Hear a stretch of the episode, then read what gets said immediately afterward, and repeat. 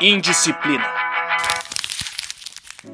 Um bom Natal a todas, todos e todes. Bruno Pontes aqui, você está no episódio especial de retrospectiva do programa Indisciplina, aqui na Rádio Comunitária Cantareira, a 87,5 da Brasilândia.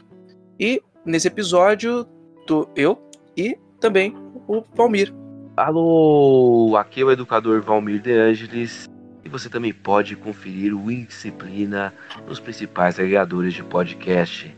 Se for ouvir pelo Spotify, coloque seguir para que você receba as atualizações dos nossos programas semanais. O programa vai ao ar aqui na Rádio Comunitária Cantareira às sextas-feiras das 16 às 17 horas, com reprise aos domingos das 22 às 23 e também no canal do YouTube do Cursinho Livre da Norte. Quer falar com a gente? Basta enviar um e-mail para cursinholivredanorte@gmail.com.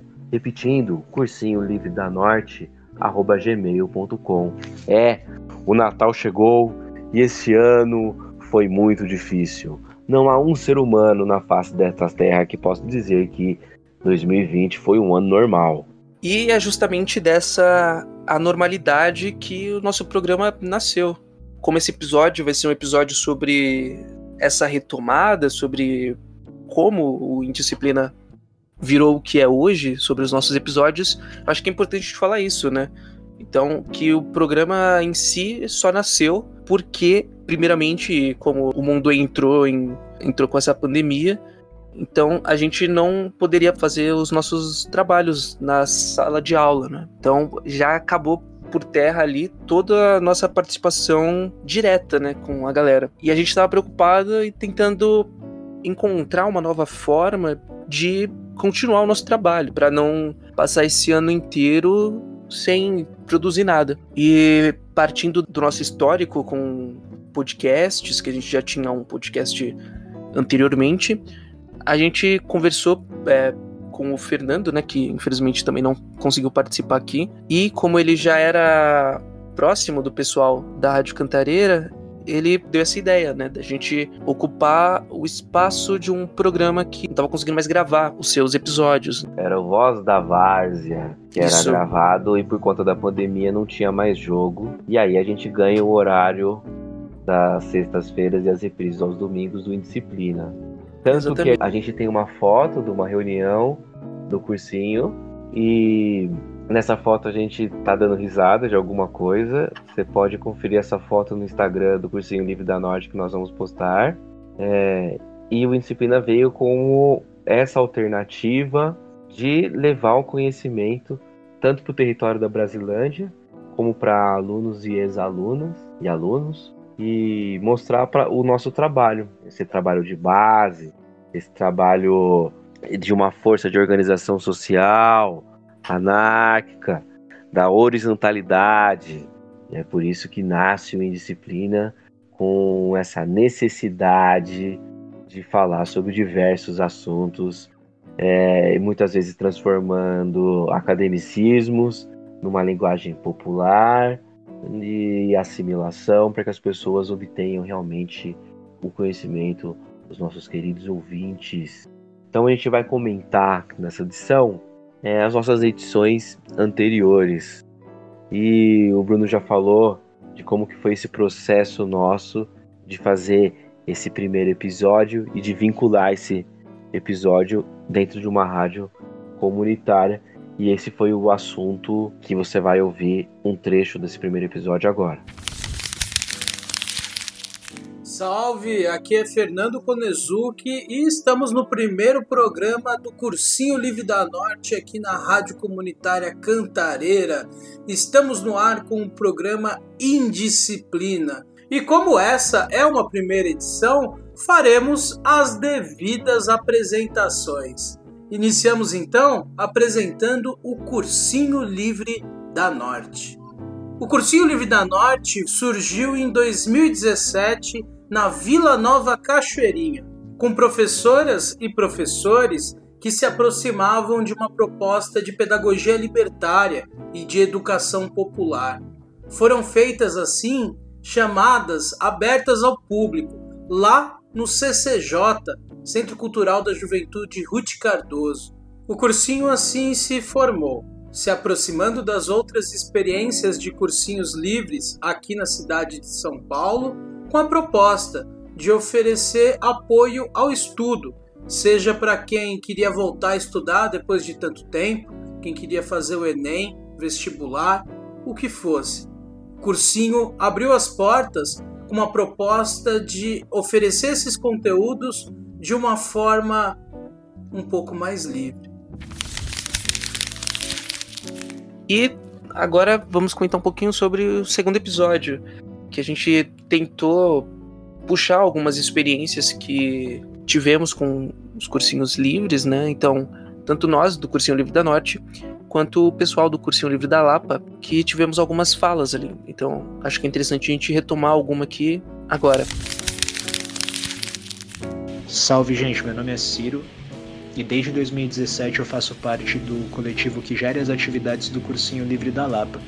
Então, o cursinho ele surge é, em 2015 da demanda por acesso à universidade para pessoas oriundas do ensino público, da classe trabalhadora, pessoas negras, pessoas periféricas.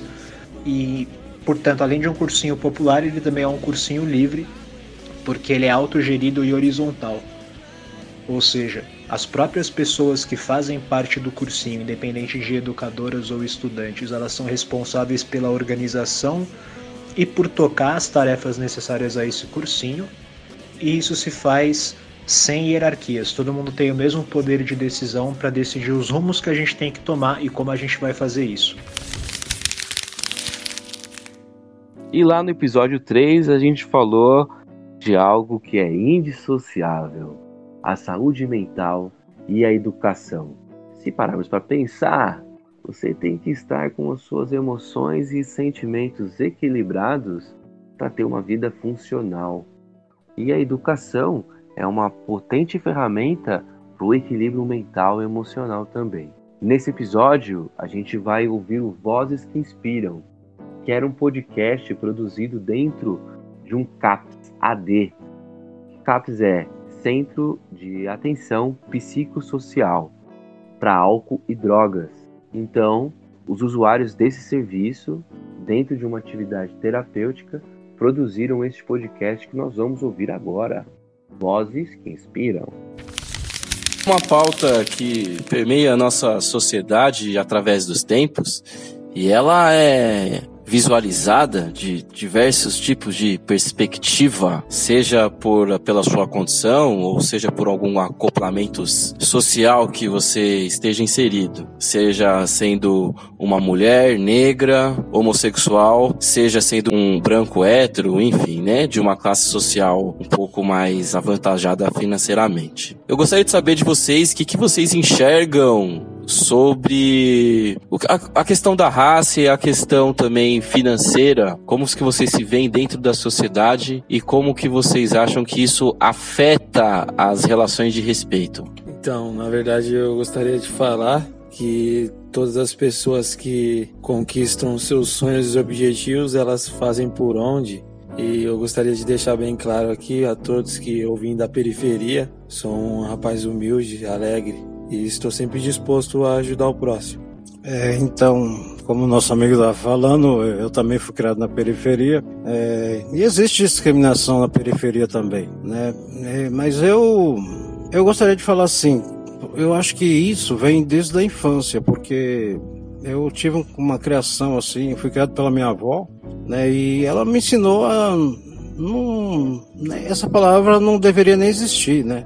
Discriminar alguém. Por que discriminar alguém se todos são seres humanos? É, e ninguém pode ser melhor que ninguém, independente de classe social. Também tivemos no episódio 4 o tema principal que acabou rondando as principais conversas e principais discussões nesse período, que foram as relações que a educação pública básica teve durante esse tempo de pandemia. Nesse episódio, a gente ouviu algumas falas de professoras e professores que atuavam no ensino público e que atuam ainda, e algumas considerações que essas pessoas tiveram nesse processo e durante esse momento aqui que estava no auge, né? Que esse episódio foi sair em agosto. E vamos ouvir um trechinho. Um salve para todas e todos que estão ouvindo o podcast do Cursinho. Eu sou a Dai, eu sou professora de Geografia da Rede Pública de São Paulo há seis anos e somos no cursinho, tanto dando aula como na organização, desde o início.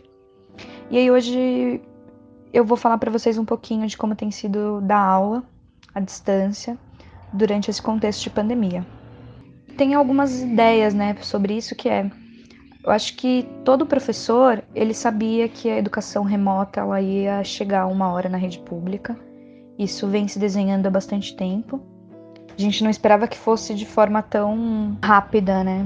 E tão, tão necessária como está sendo agora. E eu acho que pensar na ideia de ser um tutor, criar roteiros de estudo, só potencializando as pesquisas e o desenvolvimento do estudante de forma autônoma, que é uma possibilidade que a internet cria, é incrível. Mas aí eu penso no que seria o ideal, essas minhas aulas, e penso no que é de fato a realidade do Brasil. E aí você percebe as ambiguidades, né? Nesse momento em que eu crio as aulas perfeitas, eu não tenho processo de educação acontecendo, mas eu não tenho participação dos alunos. Hoje, cerca de 5 a 10% só das minhas crianças estão participando da, das aulas. E aí a gente pode pensar que os motivos são vários. A gente está vivendo num contexto de pandemia descontrolada, sem um projeto de governo que possibilite melhorias nem visíveis a curto prazo, nem a longo prazo, nem na educação, nem na saúde, em nenhuma área essencial para a população. E no quinto episódio a gente falou sobre precarização do trabalho. Esse ano também não foi fácil. Estamos a cair 14 milhões de brasileiros desempregados e de como que essas relações de trabalho são precarizadas e o poder aquisitivo e a qualidade de vida do cidadão perde muito. E aí nós chamamos para conversar a advogada trabalhista Ana Cristina, que deixou esse depoimento para nós. Com a reforma trabalhista, quais foram os impactos sofridos pelos trabalhadores e trabalhadoras na garantia dos seus direitos? O intuito da reforma trabalhista, ela foi em questões de modernizar e ter uma maior flexibilização de direitos entre as relações do trabalho. Só que na prática, o que aconteceu? Os trabalhadores eles acabaram perdendo direitos e as empresas ela teve uma maior flexibilidade para conduzir essa reforma. Então, para mim, a reforma trabalhista ela foi uma perda de direitos dos trabalhadores. Em questão processuais, dar um exemplo de questões processuais. Antes, o, o trabalhador que, a, que acionava a justiça, a justiça do trabalho, ele não precisava pagar o, o advogado que perdesse a ação. E hoje não. Um, um trabalhador que entra com uma ação na justiça, na justiça do trabalho, se ele perder alguns pedidos nessa ação, ele tem que pagar para outra parte. E se ele perder toda a ação, ele tem que custear essa sucumbência para outra parte. Então, é, visualizando no aspecto geral, o, o, quem saiu ganhando com essa reforma trabalhista foi o empregador. E chegamos no sexto episódio, em que falamos das relações que a música, a rádio e o podcast podem fazer durante o processo de educação infantil. E nesse episódio comentamos bastante sobre a importância da música nesses processos de educação infantil, mas também comentamos bastante sobre alguns processos e convidamos algumas professoras e professores para comentarem algumas experiências que desenvolveram em sala de aula com alguns projetos ligados a podcasts e a rádios escolares. E vou trazer aqui para vocês um trechinho da fala da Ana Morales sobre o podcast do Leão. Olá, eu sou a Ana Eu sou professora, trabalho na rede municipal de Peruíbe, atualmente com uma turma de terceiro ano, que são crianças de mais ou menos 9, 10 anos de idade. Eu estou aqui para compartilhar um pouco da minha experiência com o podcast do Leão, que é um projeto que surgiu agora na pandemia. Até agora o podcast conta com quatro episódios, sempre girando em torno das competências socioemocionais. Então, no primeiro episódio, a gente abordou a questão da saudade. No segundo, a felicidade. No terceiro, a gente trabalhou com a questão do tédio e a relação do tédio com a construção da nossa criatividade, da nossa imaginação. E no quarto, trabalhamos com empatia e diversidade. E estamos construindo os próximos também. Esse projeto ele surgiu para tentar suprir algumas necessidades. Primeiramente, a de promover a escuta, tanto a minha escuta enquanto professora, quanto a escuta de outros adultos em relação às crianças. Né? Acho que a gente precisa ouvir as crianças de fato, quanto também promover a escuta das crianças com as outras, para que haja uma interação entre elas, porque a interação é fundamental no processo de aprendizagem. Então, a ideia era, dentro desse contexto de isolamento social, tentar fazer com que essas crianças interagissem umas com as outras. Já no episódio 7, a gente falou sobre a precarização do ensino superior. E para isso, nós chamamos uma professora de psicologia, mas que não pôde se identificar, obviamente, por estar dentro dessa instituição e dizer algumas verdades sobre o ensino superior hoje no país. E também um ex-aluno do cursinho Livre da Norte, o Vitor Vulgo Rimari, que também tem a sua obra aí em rap, que você pode achar aí pela internet, é, falando sobre como é estudar uh, no ensino superior, dando a sua visão de aluno. Assim como a gente tem que saber que a educação à distância também ela é um projeto meritocrático, ela é um projeto liberal. Né? Ela não envolve nenhum tipo de contato mais firme, nenhum contato mais humano, nenhum contato mais real com o professor e com o aluno. Né? Na verdade, você age por meio de uma conexão de computador com pessoas em frente ao webcam e isso não permite nenhum tipo de mutualismo, não permite nenhum tipo de educação que seja mais, de alguma forma, fraternal e que possa é, dar um direcionamento, nortear uma forma de aula onde os alunos possam, possam interagir mais, onde os alunos possam se conhecer mais, onde os alunos possam não só se ver, mas se sentirem mais. Isso é educação. Então, com isso, eu concluo aqui a minha fala. Muito obrigado pelo convite. No episódio 8, nós entrevistamos professores de educação física, alunos de prática de arte marcial, e esse projeto se chama Nova Ideologia. É um projeto de, daqui da Zona Norte de São Paulo também, de Pirituba, do Centro Esportivo Pirituba e aí falamos com o educador físico que também é idealizador do projeto, Luiz Gustavo de Oliveira, e de outros participantes, alunos do projeto de Jiu-Jitsu do Nova Ideologia Esporte. Vamos ouvir o professor Luiz Gustavo de Oliveira. Boa tarde a todos. É, meu nome é Luiz Gustavo, sou conhecido como professor Gustavo. É, trabalho no Centro Esportivo de Pirituba, vinculado à Secretaria Municipal de Esportes. Sou professor formado em Educação Física é, desde 2002 e atualmente é, sou parceiro de um projeto chamado Nova Ideologia Esportes. É, o, o projeto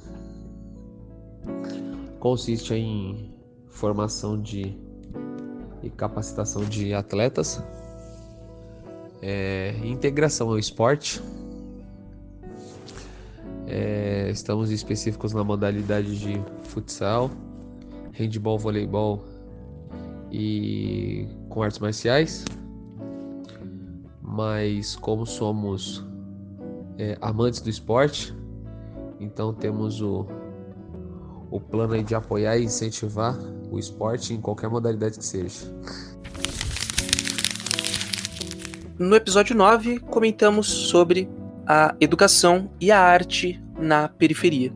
E esse episódio foi interessante porque trouxemos tanto professoras e professores do Cursinho Livre da Norte para apresentar algumas experiências que tiveram dentro do cursinho, como também trouxemos algumas educadoras e educadores que desenvolvem projetos na periferia. E vamos ouvir agora uma fala da Pamela Rosa, que atuou em sala de aula com algumas oficinas de grafite. Como eu sou poeta, é, me arrisco né, ainda a escrever rap e, e desenvolvo né, essa atividade com arte da palavra, eu entrei a princípio com arte das palavras na Fundação Casa, mas eu dei aula de grafite também. E a diferença é gritante, assim, né? O arte das palavras sempre é algo que os, os né, como eu trabalhei em medidas socioeducativas, em sua maioria com o público masculino, os meninos, a princípio, quando você fala de arte das palavras, eles ficam naquela, tipo, ah, mas o que que é?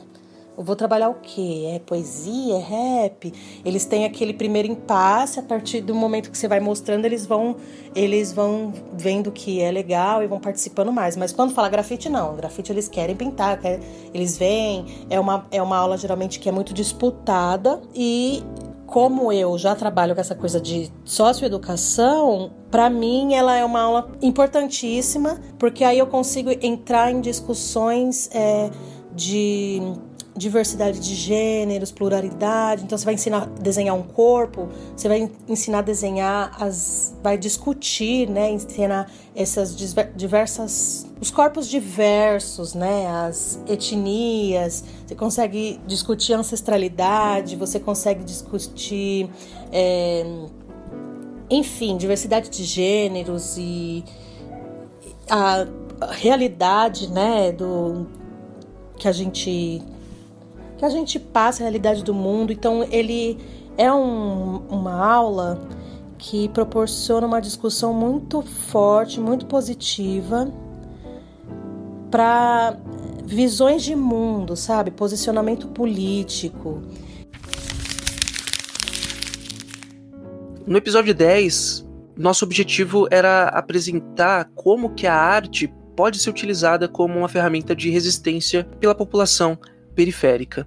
Nesse episódio, a gente teve a presença do Igor Chico, que é poeta e integrante do Islã do Pico, e da Patrícia Borges, que é poetisa e integrante do Cursinho Popular Transformação. E agora vamos ouvir um trechinho da fala da Patrícia Borges.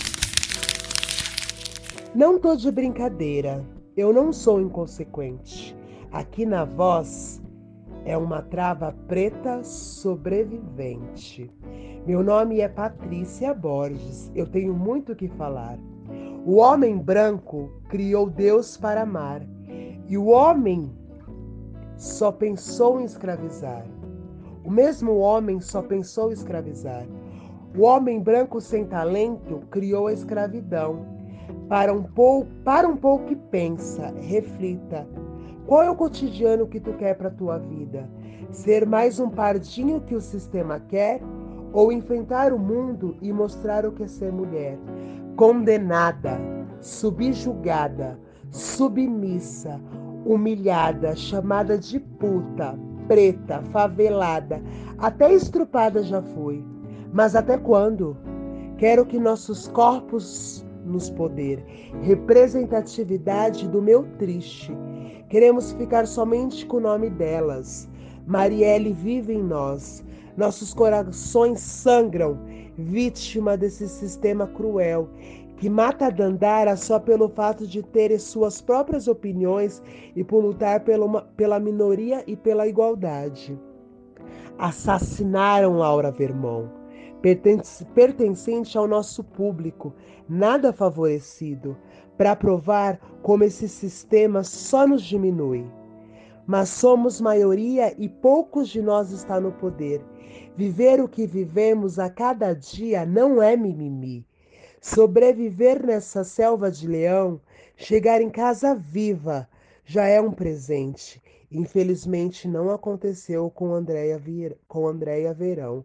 Lutar, para um, lutar pa, pelo um país mais justo, igualitário para todos. Muitos pagam com as suas próprias vidas. Não quero entrar para estatísticas. Vamos olhar para os corpos negros. Aonde vamos parar? Quantas de nós têm que morrer nesse mundo desigual? Você está ouvindo o Indisciplina aqui na Rádio Comunitária Cantareira. Nós voltamos já já.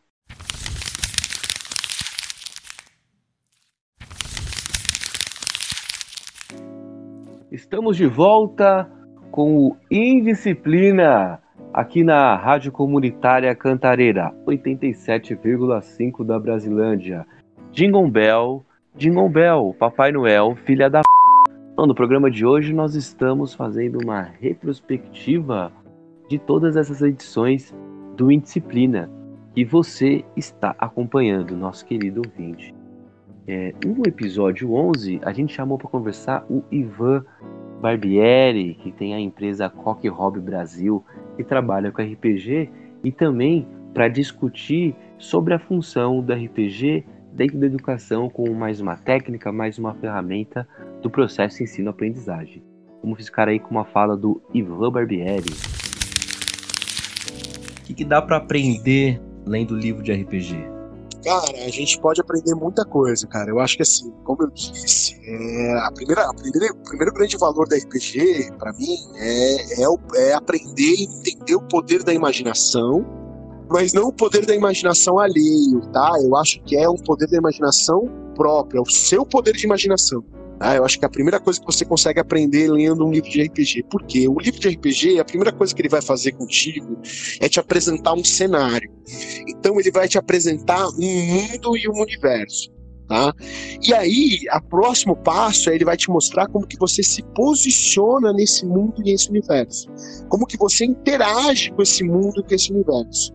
E aí, é aqui que está a chave dessa transformação da imaginação que eu estou falando, porque você com o mundo, se apropriado do mundo, a partir do momento que você se apropriou daquele cenário, daquele universo, e você tem a ferramenta de como interagir dentro dele, aqui a sua mente explode. É quando, é quando a sua mente explode. Porque aí você pode, você começa a entender que você possui muito mais de um caminho relacional com esse mundo, com esse universo. E que você pode construir a história que for. O nível de abertura que o RPG te dá para construção, ele é muito amplo. O episódio 12 falamos sobre a alimentação e alguns pontos importantes relacionados a ela, em especial as suas relações culturais e ambientais. E conversamos especialmente com a chefe de cozinha Daniela Lisboa para tentar apresentar essas relações que existem entre a forma como nos alimentamos e a nossa cultura. E vamos ficar com um trechinho da Daniela. Daniela, qual é o papel da alimentação na cultura? Para mim, a alimentação ela é a expressão máxima da cultura de um povo, porque todo mundo come, todo dia, em muitas tradições, várias vezes ao dia. Então, todo dia o comer é expresso através da, das tradições que giram em torno do ato, né? Então, seja o cultivo dos alimentos, das técnicas de preparo e da forma de comer, até a espiritualidade, né? As oferendas aos deuses, aos antepassados. Então, a alimentação é uma prática cultural. Podemos considerar a dieta básica do brasileiro, o arroz com feijão, com salada e carnes, como sendo opções saudáveis para uma dieta balanceada? Com certeza, a gente pode considerar essa dieta do brasileiro como uma dieta saudável, né? Inclusive o arroz e feijão, ele tem nutrientes que se complementam e tornam uma alimentação bem rica. Porém, a gente não pode não podemos nos conformar de que temos apenas arroz, feijão e carne para comer, né? Dentro ou, de uma biodiversidade enorme que o Brasil possui, de tanto de alimentação como de cultura alimentar, a gente deveria explorar mais esse potencial de ter novos alimentos no nosso prato todo dia. No episódio 13, a gente falou sobre nomofobia, essa loucura de ficar longe da tecnologia e de como isso afeta a nossa cabeça nos dias de hoje. Convidamos alguns jovens para participar, como o Jimmy Ramos, nós vamos ouvir agora. E aí, meu nome é Jimmy, eu tenho 19 anos. É, atualmente eu estou estudando na área de TI, desenvolvimento de sistemas, e trabalho no Itaú. É, eu passo o dia inteiro no celular, né? Basicamente todo o tempo que eu consigo, né? E com isso acaba gerando prejuízo psicológico para mim, né? Tipo, a, às vezes eu tenho picos de ansiedade, de depressão por conta de ver algumas notícias que, na minha cabeça, eu, eu julgo que é aquilo sem saber se é mesmo, né? Tipo, uh, o mal, o mal da, do celular é que ele te imerge mais ainda né, nesse mundo tecnológico e, mano, isso daí acarreta em vários problemas, tá ligado? Eu uso mais o YouTube, eu gosto bastante de ver vídeo, podcast é... Mais podcast agora, né? Porque tô me munindo de informação e também é importante, né? Época de eleição aí, ver alguns podcasts que políticos mesmos participam, né? Pra ver a ideia, ver um pouco da índole deles, né? E etc. Eu desconecto quando eu acho prudente. Tipo, quando eu viajo ou algo do tipo, eu me imagino que eu tenho que aproveitar a viagem, então eu me desconecto no celular, mas é, na maior parte do tempo, enquanto eu tô em casa, aqui onde eu moro, é, o celular tá sempre comigo. É, não sei, não sei se eu conseguiria ficar com o celular é, mais que tipo uma semana sem, tipo sem uma semana, não, não sei. É porque eu sou muito ocioso também, né? Por conta do meu ócio, eu não, eu não consigo ficar quieto, eu não consigo ficar parado né? Então eu tenho que colocar a minha energia em alguma coisa. É, e sim, existe diferença tremenda entre o, o, mundo virtual e o real, porque no virtual você pode se mudar da maneira que você quer. Atrás de um teclado, atrás de uma tela, você é, digamos, quem você quer que você seja. E isso é muito ruim, porque às vezes você fugir de si não é bom, né? Às vezes é bom você ser você, tá ligado? Em qualquer plataforma que você passe ou, ou se apresente, etc. E um recado é continue ouvindo os podcasts de disciplina, né? Tenho certeza que tem uma equipe maravilhosa aí por trás. E um abraço e maneirem no celular. E no episódio 14, nós dois aqui, Valmir e Bruno, apresentamos algumas das nossas experiências na prática da educação popular libertária. E vamos ouvir um trechinho disso.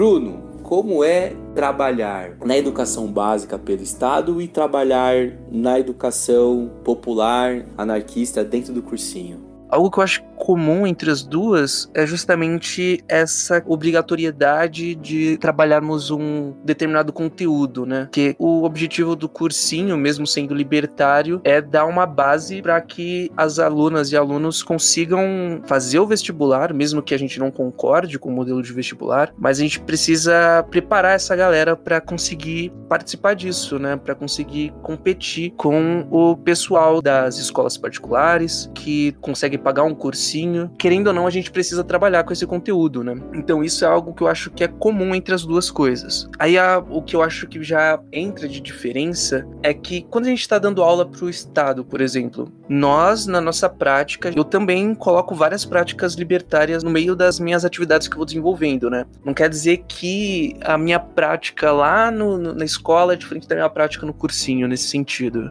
Mas o que acaba pesando muito é justamente a organização, né? Então a gente tem a escola que tem muito mais tempo para conseguir trabalhar aqueles determinados conteúdos que somos obrigados a trabalhar ali.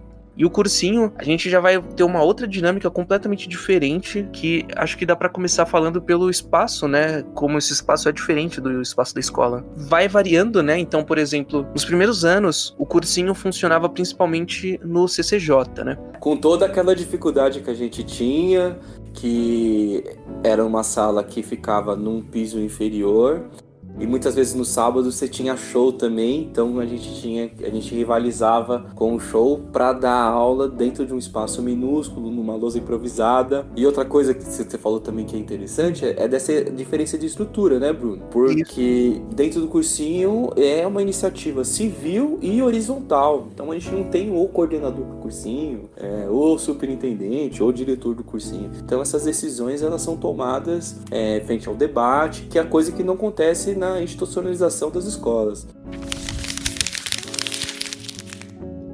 No episódio 15 a gente falou sobre eleições, porque a gente estava naquele período aqui nas eleições aqui de São Paulo, se era o Bruno Covas, se era o Guilherme Boulos, se era até mesmo aquele sem futuro do, do Celso Russomano. Então a gente falou como que os anarquistas também enxergam essa relação com a democracia representativa. Vamos ficar com um trecho desse episódio aí. Hum, e acho que é interessante que a gente já pode usar até esse próprio, esses dois exemplos que você trouxe, né? De no amplo os partidos meio que se odeiam e aí nesse micro eles começam a fazer coligação para ganhar, ganhar mais tempo de TV, né? Para ganhar mais espaço e a gente Sim. consegue ver, pelo menos um, pelo menos eu consigo ver com uma certa facilidade assim, é um processo que a galera marxista gramsciana, se eu não me engano, falam, né, que é a, a despolitização. Com certeza. Que tem essa relação, né, que eles pensam na despolitização como a forma de fazer com que a população não consiga entender como que a vida dela se relaciona com o restante da sociedade, como que funciona a política em si, pensando em política fora da, do campo partidário, né? A política mais daquela relação humana. E aí a gente consegue ver muito cristalino aqui, né? Fica muito óbvio. Então a gente tem o pessoal que vai fazer aquela politização que chamam de ultrapolítica. E aí o que, que é isso, né? É, eles tentam fazer com que pareça que a política se resume a dois lados, né? O bem e o mal. Eu acho isso uma coisa muito, é, muito interessante também de pensar também, porque ao defender partidos políticos, se a gente for pensar bem assim, a gente está colocando a nossa responsabilidade de decisão e de transformação dentro de um, é, dentro de um certo campo de atuação individual que cada um tem, né, dentro das suas comunidades, em outra pessoa. No episódio 16, a gente falou desse período complicado que é a adolescência, de psicologia do desenvolvimento, e também conversamos com a Jaqueline Alves Melo, que é psicóloga e que trabalhou também bastante tempo com adolescente. Vamos ouvir a psicóloga Jaqueline. Olá, gente, tudo bem? Meu nome é Jaqueline, eu sou psicóloga social e clínica, atuo com adolescentes há cerca de quatro anos e recebi o desafio do, do Valmir, né, que é para falar um pouquinho sobre o uso do celular na adolescência e quais as consequências desse uso, né? Então é importante, antes de a gente falar do tema, falar um pouquinho sobre o que é a adolescência. Né? Então a gente caracteriza a adolescência como um período de transição da infância para a vida adulta. É um período onde tem muitas mudanças, né, psicológicas, físicas e sociais na vida do, do adolescente. E a partir daí, é, essas mudanças trazem um período muito conturbado, né? Então, assim, é, aquela mudança social que é o quanto que o jovem precisa se esforçar para atingir é, as expectativas do, da sociedade, aquela a mudança física, que é aquele luto do corpo infantil, agora de um corpo que está se desenvolvendo, né? É, o luto do psicológico, que é aquela tensão dos pais que, que eles tinham 24 horas e agora, querendo ou não, não vão ter. E essa impulsividade que é muito característica da vida dos adolescentes, né? Então, acho que a partir daí a gente consegue falar sobre o uso do celular. É importante a gente tomar alguns cuidados quando a gente for falar da adolescência, é, para a gente não normalizar alguns comportamentos, né? Então, por exemplo, é, é comum que o adolescente use o celular, né? Quem não usa hoje em dia? Mas é normal ele passar 24 horas no celular, no, isolado no quarto, deixando de fazer alguma atividade com a família? Não, né? Então é importante que os pais tenham é, a consciência de ter esse, esse feeling mesmo. No episódio 17, ouvimos é, experiências de mulheres nas medidas socioeducativas, que atuaram e ainda atuam em cursos profissionalizantes e de arte e cultura nas unidades da Fundação Casa. Ouvimos alguns relatos da Marília Rovaron, da Samia Falcão, da Célia Ferreira, da Chay Odisseiana e da Deinha. Agora vamos ouvir um pouquinho das experiências da Marília Rovaron. Mas se você quiser ouvir o restante do episódio, você pode ir lá no nosso feed e conhecer as outras falas. Bem, é um trabalho bastante desafiador e também é bastante desafiador escolher uma situação específica, uma cena pedagógica para compartilhar com vocês. Mas eu pensei em compartilhar uma das muitas que são muito significativas e com as quais eu aprendi e aprendo constantemente nesse trabalho que eu venho realizando, é, que foi uma situação que ocorreu há mais ou menos dois anos atrás é, e envolvia adolescentes de um curso de pintura em tela no Casa Pirituba, no centro de internação que fica em Pirituba. É, os adolescentes eles foram convidados pelo educador para produzirem uma, uma tela, então reproduzirem na tela um trabalho autoral, né, um desenho que eles já vinham desenvolvendo nas oficinas. E essa tela eles doariam para alguém que eles não sabiam quem era. E aí é, essas pessoas que foram convidadas elas podiam escolher uma tela e elas levariam essa tela para casa delas, era delas. Mas em troca elas deveriam escrever uma carta para o adolescente autor da obra. E nessa carta, a ideia é que elas é, pudessem discorrer sobre qual foi o motivo, né, o que, que aquela obra tinha de especial que chamou a atenção para que essa pessoa a escolhesse. E foi muito interessante porque as pessoas elas diziam o motivo, diziam o que elas acharam, qual foi o impacto daquela obra de arte para elas, e elas iam além disso, né, dizendo algumas palavras, mensagens motivadoras e mensagens é, bastante significativas que a gente sabia que seriam recebidas é, com muito entusiasmo pelos adolescentes. E foi muito interessante, né? Porque os adolescentes eles se sentiram realmente valorizados, assim, primeiro por terem tido a oportunidade de participar de uma exposição ainda que super pequena, mas enfim, que foi feita para para eles, né? Para o trabalho deles é, e terem suas obras escolhidas, né? E além disso, terem ainda um retorno dessas pessoas que escolheram suas obras. No episódio 18, conversamos sobre as histórias da Brasilândia. Falamos histórias porque no primeiro bloco conversamos principalmente sobre o desenvolvimento histórico do distrito, como que ele chegou a ser da forma que ele é hoje, e no segundo bloco, ouvimos as falas da Maiara Amaral e da Tamires de Lima Silva, que apresentaram para nós as suas vivências durante esse período de crise da pandemia do novo coronavírus. E vamos ouvir agora um trechinho da fala da Maiara Amaral. Oi, Fernando, tudo bem? É, eu sou a Maiara, sou socióloga, é articuladora social na Brasilândia também e educadora, né? É, a minha atuação na pandemia, ela se deu muito vinculada às, aos projetos que eu já participava, né? E então eu participa, já participei de projetos vinculados à educação, né?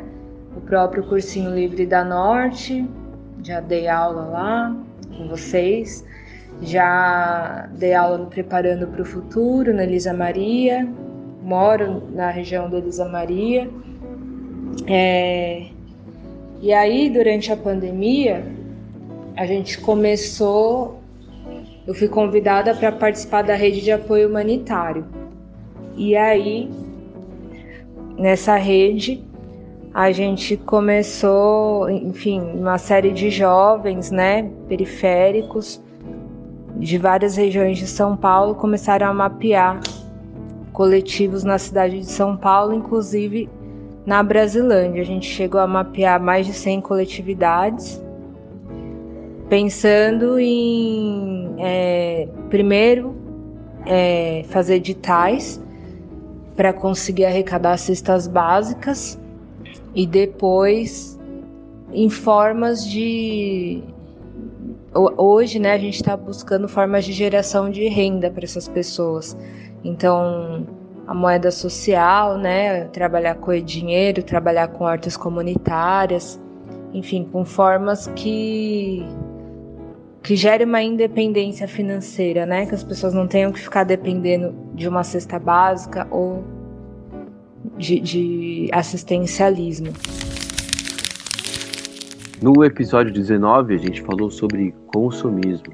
Sim, para você aí que gastou a mais no cartão de crédito, para você aí que está na pendura também e às vezes acredita que uma compra irá satisfazer alguma coisa que você está sentindo internamente.